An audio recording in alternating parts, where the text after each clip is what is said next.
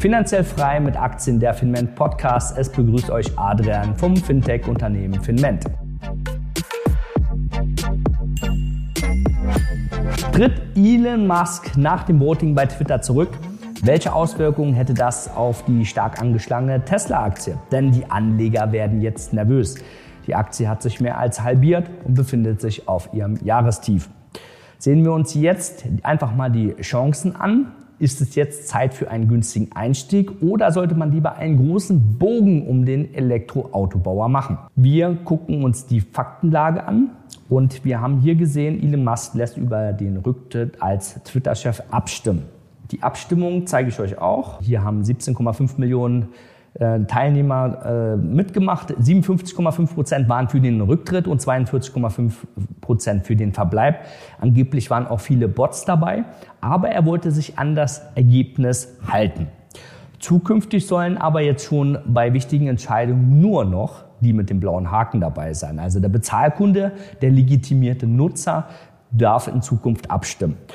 Wohl aber angeblich gibt es noch gar keinen Nachfolger, der in Aussicht steht. Wenn überhaupt, wird es wahrscheinlich eine Strohpuppe sein und damit werden die Sorgen äh, bei Twitter nicht verschwinden. Ich werde als CEO zurücktreten und zwar mit dem Spruch, sobald ich jemanden finde, der dumm genug ist, den Job zu übernehmen. Danach werde ich nur noch die Software- und Server-Teams leiten. Also er will trotzdem aktiv bleiben, hat er ähm, Dienstagabend getwittert. Schauen wir uns mal den Tesla-Chart selbst an. Hier sehen wir ähm, die Fallhöhe, die ist noch extrem groß. Und das Dilemma, die Aktie war ähm, über 414 Dollar und befindet sich jetzt bei 137. Das ist eine starke Reduzierung und nach unten hin ist hier nichts zu bremsen. Und der Nachteil ist, nachdem jetzt die Aktie so stark verloren hat in diesem Jahr, ähm, macht jetzt mittlerweile auch die Regierung Druck Elizabeth Warren, ähm, eine US-Senatorin, äh, Sie hat einen Beschwerdebrief an Tesla äh, geschrieben und verlangt eine Entschädigung für die Kleinaktionäre, die Tesla-Investoren. Elon Musk verbringt viel zu viel Zeit mit Twitter und vernachlässigt sein Amt als Tesla-CEO und äh, soll sogar Personalressourcen von dort abgezogen haben. Da wird es dann jetzt schwierig, wie das natürlich die großen Marktteilnehmer aufnehmen weil äh, Großaktionäre lassen sich das nicht gefallen, die sind schnell mit Milliardenklagen dabei, weil das natürlich durch ähm, die gewissen Gesetzesregelungen ähm, ein äh, Verstoß ist und der natürlich durch Schadensersatz ausgeglichen werden kann. Also, die Aktie ist auf dem freien Fall. Die teure Twitter-Übernahme kann derzeit von Elon Musk nur per Verkauf von Tesla-Aktien finanziert werden. Deshalb steht die Aktie auch weiterhin in Zukunft unter Druck und es gab noch nie so viel Aktien im Umlauf wie zuvor. Und das sehen wir auch hieran. Seit letztem Jahr, das sind die Insider-Trades, äh, wurden immer wieder Aktien verkauft in Milliardengrößen zu einem höheren Preis. Also er hat den Aktienkurs so gesehen verwässert verkauft aber fleißig jetzt Ende Dezember auf dem niedrigen Kurs weiterhin wieder dreieinhalb Milliarden und äh, der Kapitalbedarf, der ist noch groß hinten dran. Deswegen geht man auch davon aus, dass hier weiterhin Druck auf den Aktienkurs steht.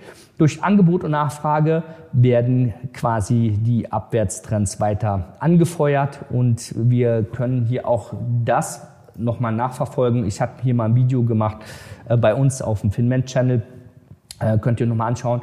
Nur ein Unternehmen überzeugt, Tech-Aktien brechen ein, war das Thema.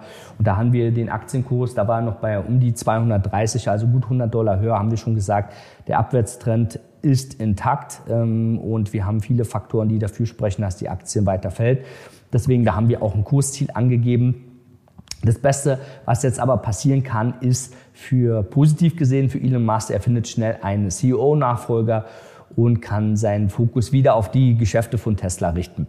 Denn da stehen nämlich viele Aufgaben bevor. Die Produktion von zwei großen Montagewerken müssen hochgefahren werden. Die Auslieferung des neuen Cybertrucks müssen vorbereitet werden. Und die Pläne für die fünfte Gigafactory in Mexiko zu errichten ähm, sind noch nicht ganz durch. Und das während äh, wir eine ungemütliche Wirtschaftssituation haben. Das Wirtschaftsklima für 2023 ist ebenfalls noch nicht so rosig und könnte bedeuten, dass weniger Elektroautos ähm, benötigt werden. Besonders spannend wird auch die Berichterstattung über die Auslieferung des vierten Quartals 2022. Da erwartet man 450.000 bis 465.000 Auslieferungen aus insgesamt auch äh, Berlin und Austin, Texas.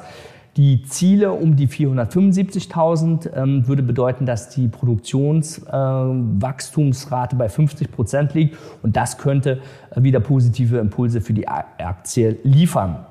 Es ist aber besonders wichtig, jetzt das Chancen-Risiko-Verhältnis für die Tesla-Aktie richtig abwägen zu können und nicht einfach einzusteigen, weil viele, die das gemacht haben, die liegen stark im Verlust.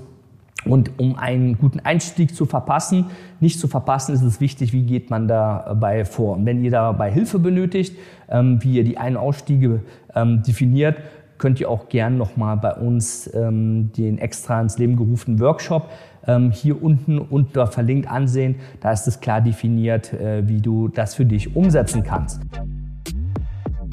Das war finanziell frei mit Aktien, der Finman Podcast mit Adrian von Finman. Natürlich werden wir die Märkte für euch auch in der nächsten Zeit weiter im Auge behalten und euch über die momentane Situation Updates und auch Investmentchancen sowie fundierte Meinung liefern.